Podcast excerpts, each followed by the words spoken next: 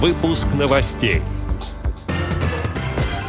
Семинар. Возможности участия и победы в конкурсах Фонда президентских грантов. В Мурманске открыли выставку слепых и слабовидящих художников Санкт-Петербурга. Далее об этом подробно в студии Алишер Канаев. Здравствуйте. Здравствуйте.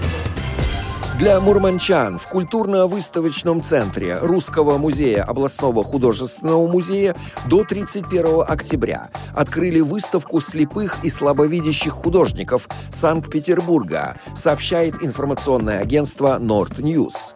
В экспозиции «Зримый Петербург» представлены более 30 работ, на которых с помощью различных техник представлены виды города.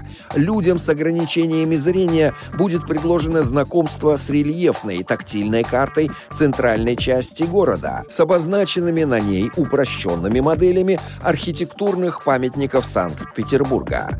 Работа с такой картой поможет посетителям понять структуру города, определить главные дорожные и водные артерии, местонахождение главных экскурсионных объектов.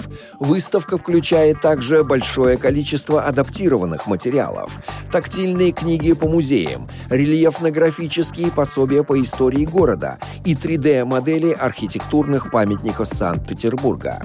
Так, трехмерная модель дает возможность людям с ограничениями зрения понять объем и форму здания в целом.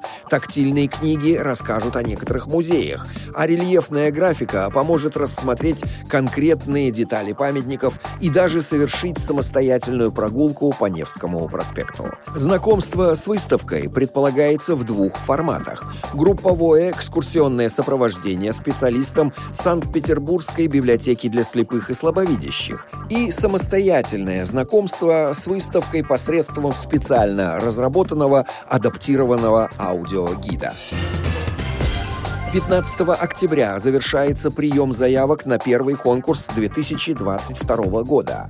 Чтобы помочь НКО Московской области правильно представить свои проекты на конкурсе, 5 октября Фонд президентских грантов проводит для них семинар, сообщает агентство социальной информации. Спикеры ответят на главные вопросы, которые традиционно волнуют как заявителей, впервые принимающих участие в грантовых конкурсах фонда, так и опытных участников участников. Кто и с какими проектами может принимать участие в конкурсах фонда президентских грантов? Какую сумму гранта можно запросить на один социальный проект? Как правильно заполнить заявку на конкурс? Представители муниципальных образований Московской области смогут принять участие в семинаре в режиме видеоконференц-связи. Для участия в семинаре необходимо зарегистрироваться. Отдел новостей «Радио ВОЗ» приглашает к сотрудничеству региональной организации. Наш адрес новости собака радиовоз.ру. В студии был Алишер Канаев. До встречи на Радио ВОЗ.